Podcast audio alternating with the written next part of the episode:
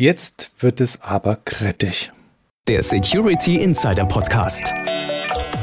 Der Podcast für Security-Profis mit Infos, News und Meinungen rund um IT-Sicherheit.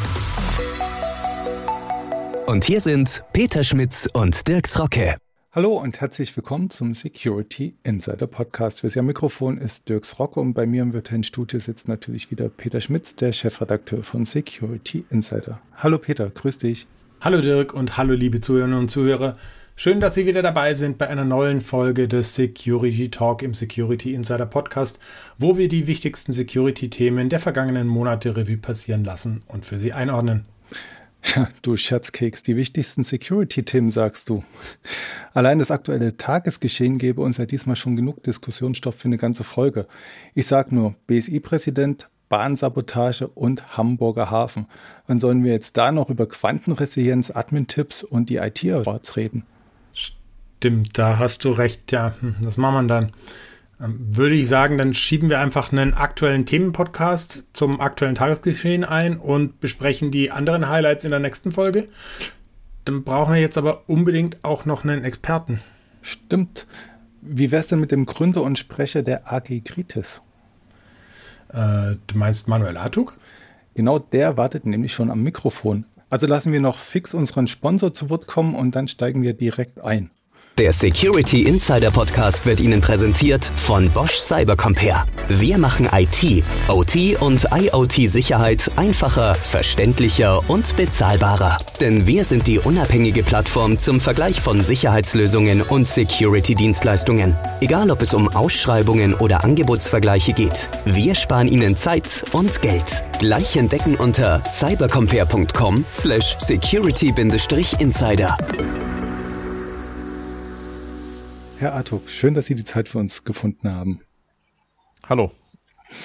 Und legen wir gleich los. Über unserem Gespräch schwingt ein Name beziehungsweise den Anlass unseres Gespräches liefert Arne Schönbohm. Der ist ja seit 2016 BSI-Präsident und nun seit 18. Oktober freigestellt wegen mangelnder Distanz zu russischen Geheimdiensten und Verbindungen zum umstrittenen Verein Cybersicherheitsrat Deutschland e.V., den er auch selbst mitgegründet hat.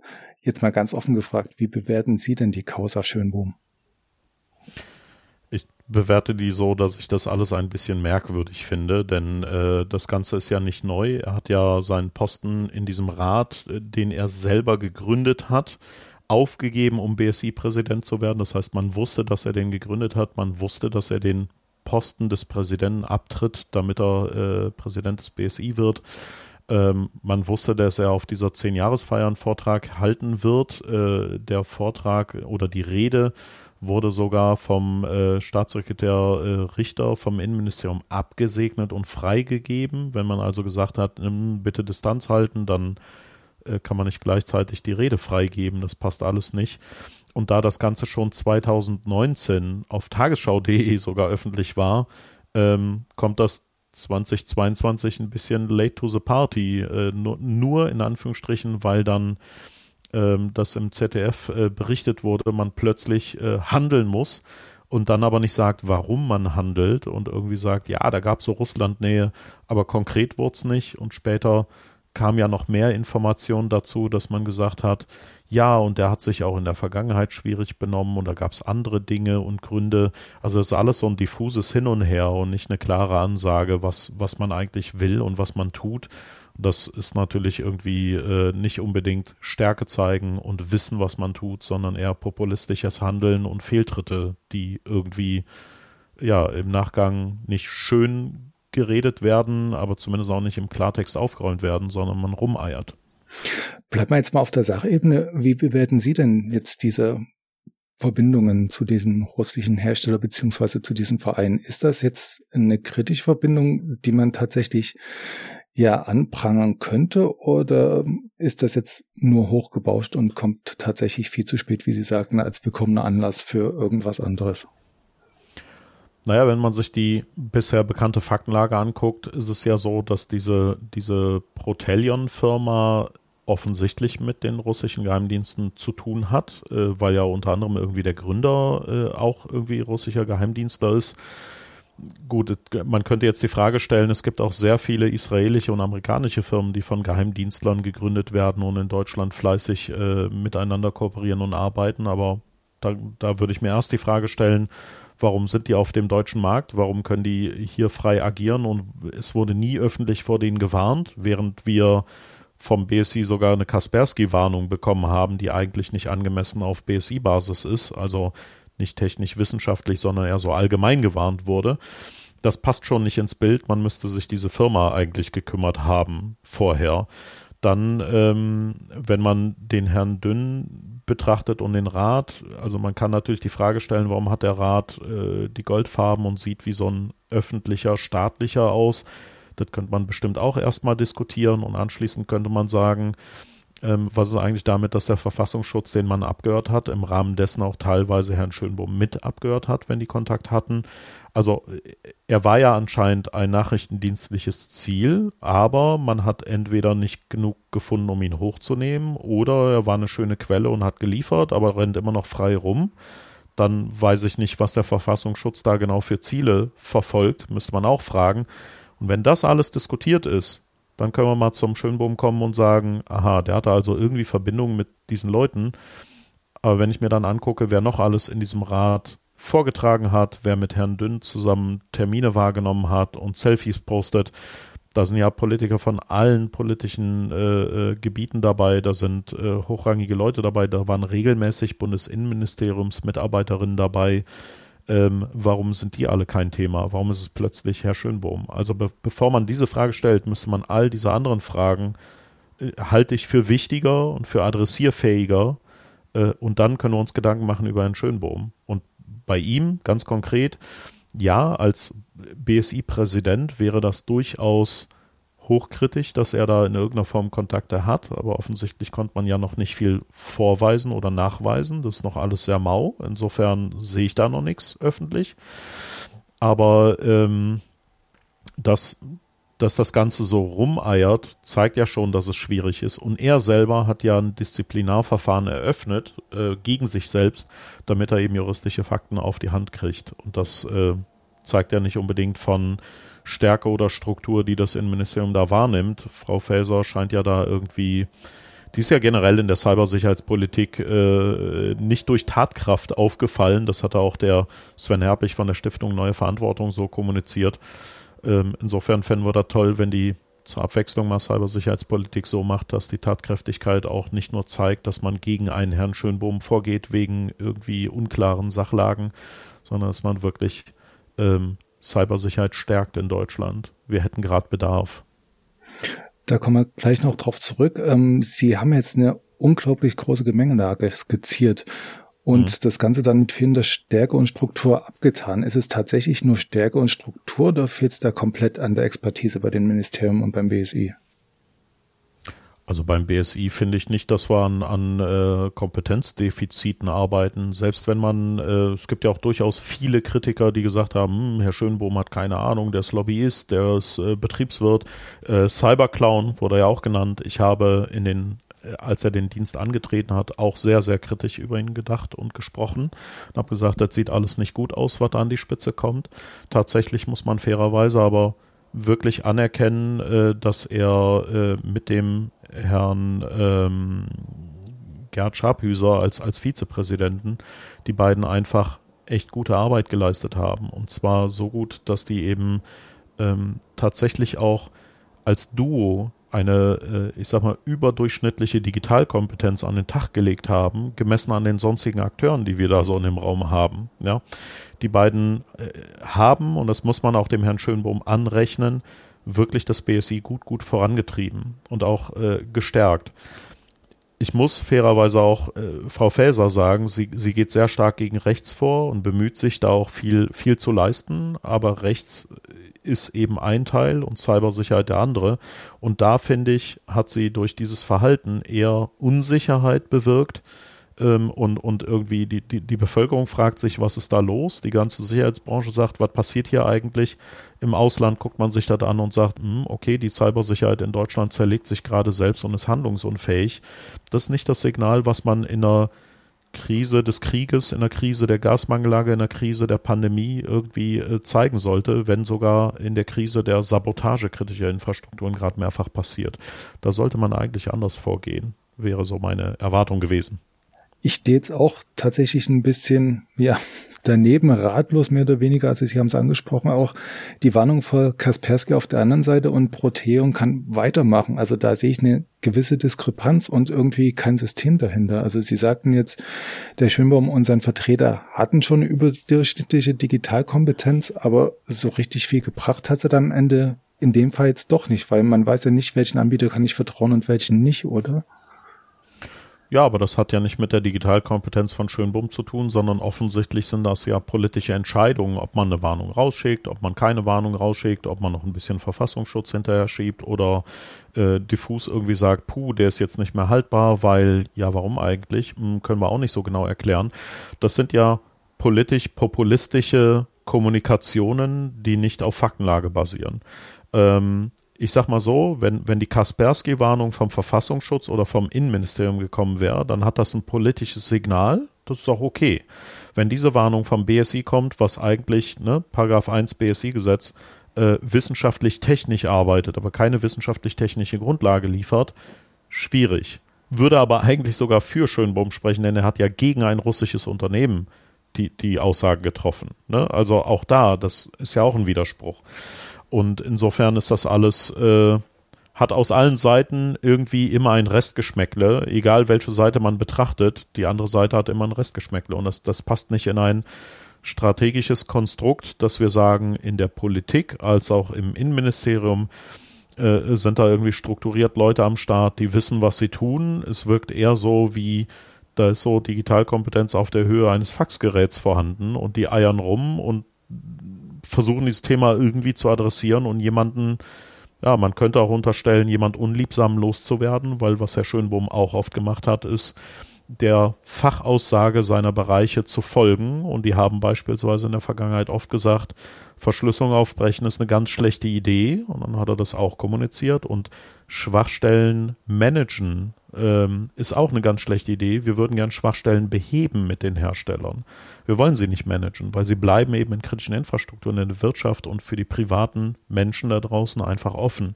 Und das war etwas, was natürlich dem Bundesinnenministerium sehr, sehr unliebsam ist. Ja. Bedeutet das jetzt schlussendlich, dass wir uns auf eine Schwächung des BSI einstellen müssen?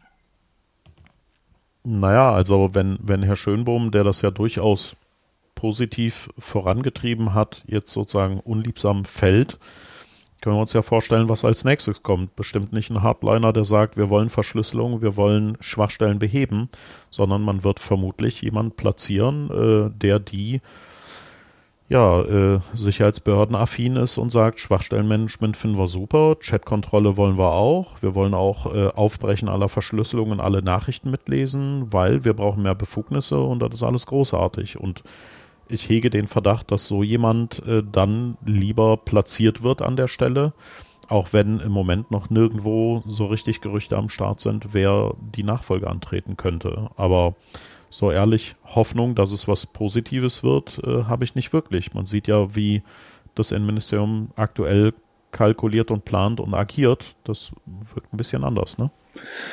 Dann könnte man, wenn man ganz böse ist und überspitzt auch diese ja, Verankerung des BSI im Grundgesetz, was ja die Nancy Faeser vorantreiben will, auch mehr oder weniger als Nebelkatze betrachten, oder? Na, die Änderung des Grundgesetzes hat ja sozusagen zwei Änderungen. Das eine ist ja, dass das BSI als Gesamtansprechpartner äh, fungieren soll und damit müssen natürlich die Länder zustimmen, dass diese Kompetenz zum Bund geht und das ist auch eine durchaus nicht dumme Idee, sondern eine sinnvolle, da, da die Kompetenzen zu bündeln und auch strukturierter gemeinsam zu agieren. Das Problem ist, dass man ein zweites Grundgesetzänderungskonzept auch noch mit einbringen will unter diesem Radar, nämlich zu sagen, die Notfallgefahrenabwehr wandert von den Ländern zum, zum Bund. Das würde bedeuten, dass eben Bundesnachrichtendienst, äh, BKA oder wer auch immer eine Notfallgefahrenabwehrkompetenz bekommt und das nicht mehr bei den Ländern, sondern beim Bund sitzt und dann könnte man sowas wie Hackback, also invasive Eingriffe in fremde IT-Systeme vornehmen und damit äh, diese Vergeltungsschläge nach einem Angriff auf deutsche Infrastruktur äh, legitimieren auf Bundesebene und das wäre dann sozusagen als Tandem äh, die Pest mit reinbringen ins Grundgesetz für die gute Aktion im Deckmantel des BSI. Das wäre gefährlich. Ich bin mir nicht sicher, ob man nochmal den Blickwinkel wechseln sollte auf die ja, private Seite, auf die wirtschaftliche Seite und die Vereine. Ähm, ob man die Diskrepanz überhaupt auflösen kann, ähm, Akteure auf dem Sicherheitsfeld überhaupt äh, nach wissenschaftlichen Kriterien einzuschätzen, wie sie das halt vorgeschlagen haben. Also ich hatte mal nachgelesen bei ähm, dem Cybersicherheitsrat e.V die haben sich ja auch so ein bisschen gewunden und haben dann halt auch auf Bitkom und Allianz für Cybersicherheit und Bundesverband für den Schutz kritischer Infrastrukturen verwiesen, wo Protean auch noch bis vor kurzem beziehungsweise immer noch dabei ist. Und man entschuldigt sich so ein bisschen, dass man diese komplexen Strukturen nicht durchleuchten kann. Sehen Sie da eine Chance, äh, dass das von irgendeiner Seite funktioniert, sei es jetzt einer privat-wirtschaftlicher Seite oder einer staatlichen Seite eines starken BSE dann? Also das eine ist ja, dass, äh, dass das BSI als Aufgabe dieses wissenschaftlich-technische hat und diese Informationen oder diese wissenschaftlich-technische Analyse dann ans Innenministerium oder die Sicherheitsbehörden weitergibt und die können ja dann den politischen Teil oben drauflegen und machen. Das ist die genaue Arbeitsabgrenzung, wo das BSI eben aufhören sollte. Ja, oder wir kriegen unabhängiges BSI und das kann auch unabhängig eine ordentliche Analyse an den Tag legen. Aber wir haben ja beides nicht mit dieser Kaspersky-Meldung beispielsweise. Und äh, zu, zu anderen Verbänden wie dem BSKI, also zufällig wählen sie ja ein, ein Beispiel aus, was auch mit so den bundesdeutschen Flaggenfarben Schwarz-Rot-Gold agiert und sehr bundesoffiziell aussieht. Auch da könnte ich mir die Frage stellen, warum treten die eigentlich so auf? Wollen die den Eindruck erwecken, dass sie irgendwie eine Bundesanstalt sind oder eine, eine bundeshoheitliche Aufgabe machen? Von der Sorte gibt es ja jede Menge Verbände, Vereine und Lobbyisten Zusammenstellungen in Deutschland. Ähm, das vielleicht, also ich meine, zwei sind jetzt nicht so der Merker, aber genau in diesen beiden ausgerechnet war dieses Unternehmen Mitglied. Ähm, Zwei ist jetzt noch nicht die ausreichend große Größe, um zu sagen, was ist hier eigentlich komisch mit diesem Unternehmen und mit diesen Vereinen. Aber vielleicht muss man da äh, unbedingt mal stärker reingucken, welche Vereine eigentlich wie auftreten und welche Mitglieder haben und was die da eigentlich so tun. Ähm, scheint ja irgendwie äh, doch noch, äh, ich sag mal freundlich, Room for Improvement zu bieten. Ja. Sie sagen es, das wäre vielleicht mal tatsächlich eine gute Rechercheaufgabe, genau danach mal nachzuschauen. Aber bevor wir das tun, lassen Sie uns zurückkommen zu den kritischen Infrastrukturen. Also Sie sagten ja. jetzt, ähm, wir geben jetzt nicht das allerbeste Bild ab in Sachen Cybersicherheit, aber in Sachen kritischer Infrastrukturen generell ist ja jetzt auch einiges im Argen in letzter Zeit. Also wenn ich jetzt mal zurückschaue, also Tiefseekabel werden beschädigt. Ähm, das eine jetzt auf den Shetland-Inseln beziehungsweise dahin, dann eins in Marseille, dann Unbekannte sabotieren an der Bahn rum. Äh, von Nord Stream brauchen wir gar nicht mehr zu reden. Ist es jetzt nur mein Eindruck, dass das mehr wird oder sind wir jetzt gerade in einer wirklich akuten ja, Sicherheitskrise, Kritiskrise und es wird immer heißer? Also man muss ja äh, die Dinge ein bisschen auseinandernehmen, um, um sie richtig zu sortieren. Wenn man jetzt das Beispiel nimmt, Sabotage an der Pipeline unter Wasser, das deutet ja definitiv auf einen Akteur hin, der äh, staatliche Hintergründe hat. Ja, ähm, das, das sieht ja nicht so aus, als wäre das jemand semi-professionell oder, oder irgendwie privat, der, der, da sagt, ich muss da jetzt mal angreifen. Da haben wir sicherlich einen staatlichen Akteur dahinter und dann bleibt eigentlich die Auswahl recht gering. Es ist ein Geheimdienst oder Nachrichtendienst oder ein Militär. Das in Nicht-Kriegszeiten üblicherweise ein Geheimdienst ist, ist die Wahrscheinlichkeit hoch, dass ein Geheimdienst eben diesen, diesen Angriff äh, durchgeführt hat. Ähm, das Problem bei Geheimdiensten ist genauso wie beim Militär, dass sie sozusagen als Operationsziel auch durchaus bewerten, Sabotage kritischer Infrastrukturen, aber auch den Schutz kritischer Infrastrukturen vor Sabotage. Das heißt, die können beides, den, die Sabotage als auch den Schutz. Und ähm, das Ziel, wenn man diese Sabotage macht, ist die Destabilisierung der Bevölkerung von innen. Das ist also ein Missionsziel, was Geheimdienste und Militärs durchaus so auf der Agenda haben. Und das ist inzwischen weltweit überall so. Das ist, äh, das ist nicht nur so, eine, so ein pandemisches Ausmaß geworden, sondern wirklich eine Pest. So, die, die, die ist, diese Büchse der Pandora ist offen und die geht nicht mehr zu. Die wird immer hässlicher und immer brutaler über die Jahre. Da muss man dringend Einhalt gebieten, unabhängig von den Sabotagen, die da passieren.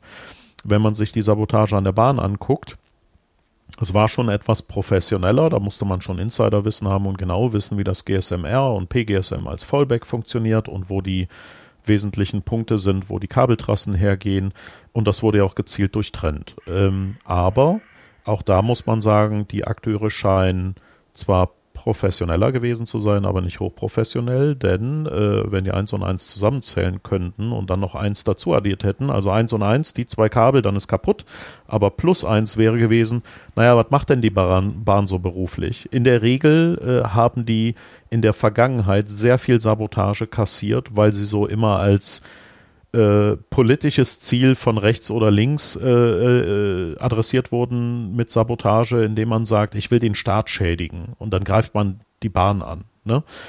Ähm, das heißt, die kennen Sabotage schon sehr intensiv und sehr ausführlich. Und dann äh, kann man sich natürlich auch denken, dass die Bahn im Notfallmanagement auch durchaus Entstörtrupps für Kabelbrüche oder Kabelschädigungen hat. Denn tagtäglich passieren in Deutschland unheimlich viele Kabeltrennungen. Äh, äh, wenn, wenn das Bagger machen, die Baggerarbeiten tun, dann hat das in der Versicherung sogar einen Fachbegriff Baggerbiss. Und insofern war für die Bahn das jetzt nicht die totale Raketenneuheit einer Sabotage, dass Kabel durchtrennt sind. Die werden regelmäßig durchtrennt und die haben entstört Rupps, die rücken aus und fixen diese Kabel Tag für Tag für Tag.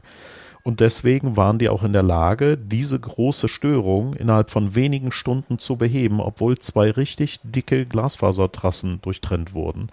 Ähm, wenn man das als Angreifer berücksichtigt, dann weiß man, dass man mit den zwei Trennungen nicht wahnsinnig weit käme. Ne? Auch das ist ein Punkt, der, der äh, zeigt, ähm, es reicht nicht aus, einfach nur zu sagen, wow, es gibt Sabotage, sondern wer ist offenbar die Tätergruppierung was für eine Motivation hat sie und zieht sie das auch wirklich durch.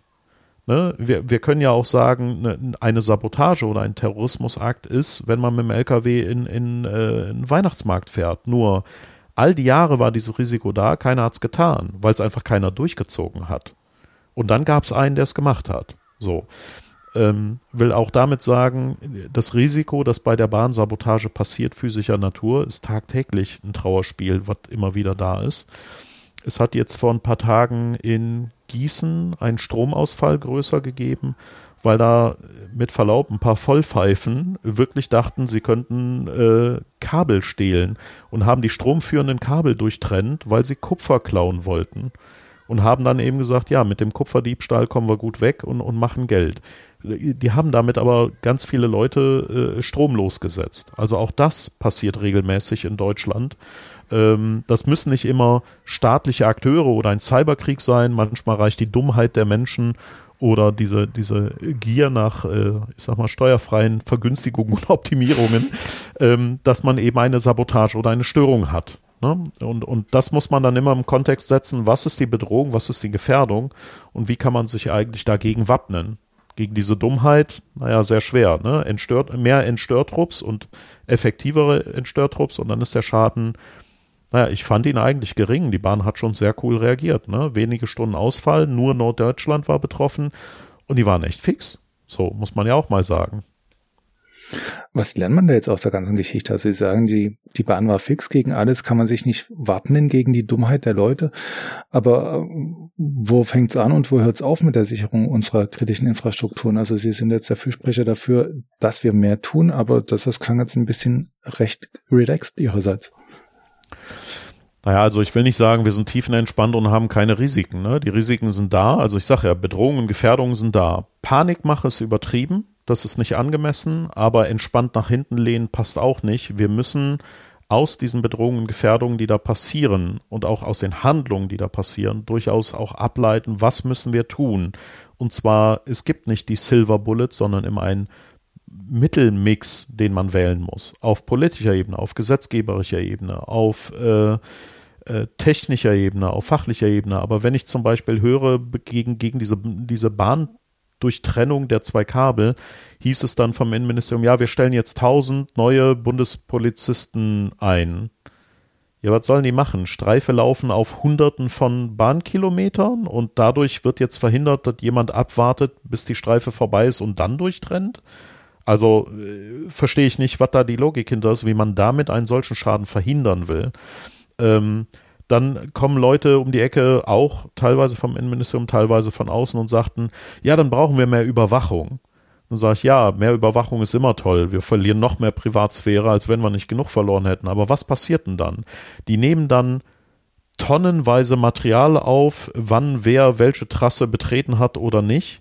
Das werten ja keine Menschen live und direkt aus und können innerhalb von einer Minute am Tatort sein, sondern das kommt dann wieder in irgend so Data Lake, riesengroße Datensammlung dann wird irgendeine KI draufgeworfen, weil man irgendwelche Fördergelder kriegt und diesen KI-Schwachsinn macht. Äh, vielleicht noch ein bisschen gebröselt mit Glitzer von äh, äh, Blockchain oder so. Und äh, was kommt dabei raus? Man stellt fest, oh, da war ein Angriff, da wurde ein Kabel durchtrennt, jetzt können wir in die äh, Daten gucken. Und dann sieht man, oh, da war so ein maskierter Täter oder maskierte Täter äh, mehrere, haben wirklich das Kabel durchtrennt. Ich meine, kann man ja auch sehen. Also gut, jetzt sehen wir es auch live und direkt und äh, ja, der Schaden ist entstanden, wir haben maskierte Täter gesehen und wissen jetzt, es waren wirklich maskierte Täter, die ein Kabel durchtrennt haben. Was ist denn dann der Mehrwert von dieser Überwachung? Also solche Vorgehensmaßnahmen sprechen eben nicht unbedingt dafür, dass die Politik und die Entscheiderinnen wirklich verstanden haben, was man tun muss, sondern teilweise ahnungslos, teilweise populistisch irgendwie eine politische Signalwirkung setzen, dass die Bevölkerung sich schnell wieder beruhigen möge, damit alles wieder gut läuft und man wiedergewählt wird. Eine echte Absicherung sieht anders aus. Und äh, das zu diskutieren, ist eben das ewige Leid, was die AG Kritis durchlebt und wir immer sagen, ey Leute, wir machen das privat, ehrenamtlich, äh, unabhängig und sagen euch mit herleitbaren Fakten, warum etwas Quatsch ist, warum etwas sinnvoll wäre. Hört doch zur Abwechslung einfach mal zu, wir geben es euch sogar umsonst. Aber manchmal ist die Teflon-Beschichtung der Politikerinnen und Entscheiderinnen höher und es perlt alles an denen ab, wie an der Teflon-Beschichtung. Es ist halt traurig, aber wir geben die Hoffnung nicht auf und versuchen weiterhin zu erklären, was sind die Schutzmaßnahmen, die man braucht. Ne? Und die werden jetzt tatsächlich, also Sie haben jetzt groß gesagt, was nicht geht. Ich habe versucht mitzudenken, ähm, vielleicht ein bisschen robustere Infrastruktur, ein bisschen mehr Resilienz einbauen. Und kann man das ein bisschen greifbarer fassen? Also äh, auch da, ne, es kommt ja auf die konkrete Bedrohung und auf die konkrete äh, Maßnahme, die man dann aufgrund der Bedrohung äh, versucht zu adressieren oder die Gefahr. Das heißt, ich kann natürlich auch gucken, ob äh, ich kenne jetzt nicht genau die Struktur, wie das GSMR und PGSM-Netz betrieben wird und die Gla Glasfasertrassen sind. Aber man könnte eben überlegen, ob man mehrere Trassen baut, die ausfallsicherer sind. Natürlich ist das ein Riesenakt, äh, Trassen zu, zu legen an Kabeln. Man könnte auch überlegen, ob man bereits gelegte Trassen anmieten kann und sagt, äh, dann schwenkt das da über und dann hat man, also das darf natürlich nicht dieselbe Kabelstrecke äh, sein, sondern eine andere. Ähm, dieser, dieser Fallback auf das äh, PGSM ob und wie dieser Fallback noch resilienter sichergestellt werden kann oder ob man eben sagt, im Zweifelsfalle haben die nochmal eine andere Kommunikationsinfrastruktur, mit der sie als Alternative agieren können. Gegen sowas wie einen ähm, Saboteur, der unterhalb des Wassers eine Pipeline angreift, ähm, gibt es auf der konkreten Doing umgeben äh, nicht viel, aber man könnte beispielsweise in der Politik hingehen und sagen, wir hätten uns schon seit Jahren von einer Abhängigkeit ähm, abkoppeln können und eben nicht von einem Gaslieferanten abhängig sein müssen. Wenn wir stattdessen gesagt hätten, wir gehen mehr auf erneuerbare Energien und dezentrale Umgebungen, aber auch da braucht man ein Konzept für. Man macht nicht einfach dezentral über, überall Solar und Photovoltaik aufs Dach und alles ist cool. Die Netze müssen das auch berücksichtigen und die Regelungen, Steuerung. Aber das hätte man ja jahrelang erforschen und umsetzen können. Dann wäre man eben nicht mehr abhängig von einem Land oder von einem Gaslieferanten oder von dieser fossilen Technik. Und auch das ist eine Form von Resilienz und Widerstandsfähigkeit, die wir bewirken könnten, wenn die Politik diese Strategie gefahren wäre. Herr Habeck zeigt im Moment sehr schön, wie er eben das alles loslöst, von dieser Abhängigkeit wegzukommen. Es ist ein Riesenakt, das in so kurzer Zeit so weit schon hinzubekommen, ist äh, wirklich eine Wahnsinnsgeschwindigkeit. Mein Respekt, ja. Ähm, und natürlich kann man 40 Jahre äh, schwarz-rot und auch schwarzes, sehr wirtschafts- und subventioniert fossile Energien nahes Verhalten nicht einfach ungeschehen machen. Aber man sieht ja, mit politischen Maßnahmen kann man diese Abhängigkeit auch loswerden. Und auch das ist eine Form von Resilienz, Widerstandsfähigkeit und Backup sozusagen auf eine erneuerbare Energie zu schwenken. Und das ist der richtige Weg. Ja, da müssen wir hin. Mit dem Thema Abhängigkeiten haben Sie jetzt auch wieder einen interessanten Aspekt angesprochen. Also auf der einen Seite loben Sie ja den Herrn Habeck. Ich habe jetzt ähm, ja in die aktuelle Diskussion um den Hamburger Hafen gedacht, wo dann hm, die Roten ja wieder sagen, ähm, wir steuern uns eine Abhängigkeit rein. Ähm, sehen Sie da die Gefahr, wieder dass Ähnliches uns widerfährt wie mit dem Gas oder wie bewerten Sie das? Äh, ja, natürlich. Also da, da muss man natürlich sagen, die wollen in Anführungsstrichen nur 35 Prozent Anteil, sodass sie die Minoritätsgrenze äh, irgendwie erreichen und mitbestimmen können. Ähm, und die haben sich ja auch schon in einige europäische Häfen reingekauft und erweitern das jetzt eben um den Hamburger Hafen und machen natürlich dann auch die Auftragsvergabe von und nach China ein bisschen davon abhängig und versuchen natürlich damit äh, geopolitisch und strategisch zu agieren. Das ist ein rein politisches Ding. Es ist ja nicht so, dass die jetzt den Hafen übernehmen und dann irgendwie keine Ahnung, Schadsoftware da einbringen oder irgendwas äh, fremdsteuern. Aber es ist eine politische Art, die Macht in, in äh, Europa über diese Containerschiffe und Hafen zu regulieren, zu steuern, mit zu beeinflussen. Und das ist eine sehr, sehr gefährliche Abhängigkeit. Und man kann jetzt sagen, ja gut, im Hamburger Hafen nur 35 Prozent äh, ist jetzt nicht schlimm. Aber die machen das eben in ganz Europa. Und das ist eine Strategie, die offensichtlich da gefahren wird, die sehr, sehr gefährlich ist. Und ähm, es haben ja auch sechs Ministerien einheitlich gesagt, lieber Olaf Scholz, nein, mach das nicht, wir sehen das total riskant. Aber er zieht es jetzt im Alleingang wieder durch. Das ist so dieses Teflon-Gefühl, was ich wieder habe. Ne? Ähm, die Expertinnen oder die, die, die äh, Ministerien, die da äh, ein Wort so hätten, sagen, mach das auf keinen Fall. Und der eine Entscheider stellt sich wieder hin und sagt, tada, ich mach's doch entgegen allen Ansagen ich, ich kann das nicht mehr verstehen, warum wir immer und immer wieder diese Art und Weise umsetzen. Gruselig, einfach gruselig, ja. Um den Kanzler vielleicht jetzt doch mal zur Vernunft zu bringen, können Sie denn Worst-Case-Szenario skizzieren, was denn jetzt passieren könnte in den nächsten 10, 15 Jahren durch diese Abhängigkeit? Äh, wir werden noch abhängiger von China und wir haben ja schon allein an dem Suezkanal-Problem äh, gesehen, wenn, wenn die Trasse geblockt ist, haben wir monatelang eine, eine Supply Chain Problematik, die, die Deutschland richtig, richtig belastet hat, auch Europa. Und wir haben jetzt noch Defizite in manchen Bereichen, weil diese ganzen Delays immer noch wirken.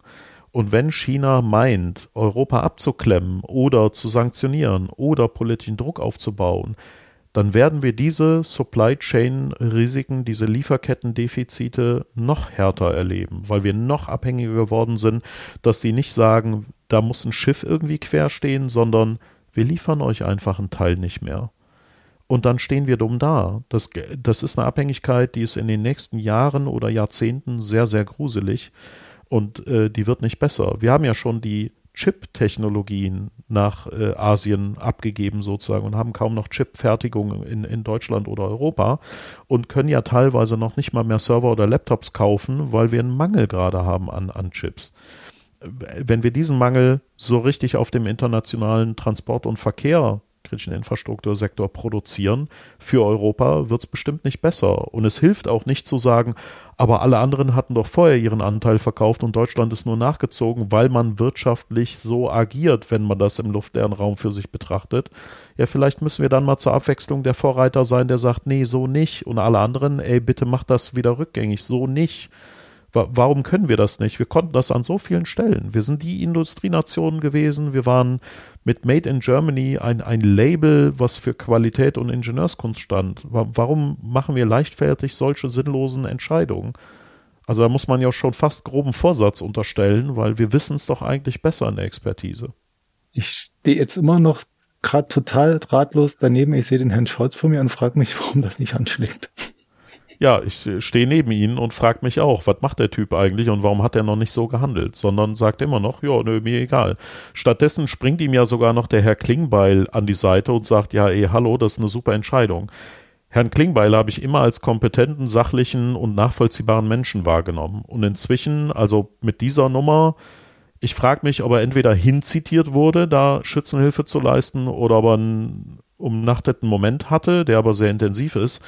Ich kann es mir logisch nicht erklären, warum ein so kompetenter Mensch so komische Aussagen trifft. Ne? Das ist, äh, das ist ja nicht ein Zufallsfehltritt so. Das, das kann man auch damit nicht erklären. Also insofern finde ich das insgesamt sehr, sehr dubios, was da passiert, ja. Wir werden ja wahrscheinlich sehen, wo Herr Scholz irgendwann dann landet nach seiner politischen Laufbahn, was da Motivation gewesen sein könnte. Jetzt sagen sie nicht in China und spielt dasselbe Muster nach. Dann, äh, also, nee, so, so lasse ich die Leute nicht aus diesem Podcast. Es wird alles gut, wir haben Hoffnung und deswegen beraten wir frei. Deswegen diskutieren wir hier in der Runde ja offen drüber und deswegen glauben wir auch ans Gute und diese Hoffnung darf nicht sterben, weil das geht nicht so. Ohne Hoffnung haben wir auch keinen Sinn mehr. Das, äh, ich, ich glaube ans Gute, das wird hoffentlich nicht passieren. So. Ich glaube auch ans Gute und will jetzt niemanden übel nachgeredet haben. Und äh, falls irgendwas nach einer Unterstellung geklungen hat, dann revidiere ich das gleich wieder an dieser Stelle. Und alles klar. Alles. Sehr Gut. schön. Herr Advok, vielen Dank für das interessante Gespräch. Ähm, ja, bis zum nächsten Mal wieder. Ja, danke schön. Bis zum nächsten Mal. Tschüss. Das war der Security Insider Podcast. Der Podcast für Security-Profis mit Infos, News und Meinungen rund um IT-Sicherheit. Und falls Sie nicht sicher sind, ob Sie wirklich sicher sind, besuchen Sie cybercompare.com/security-insider.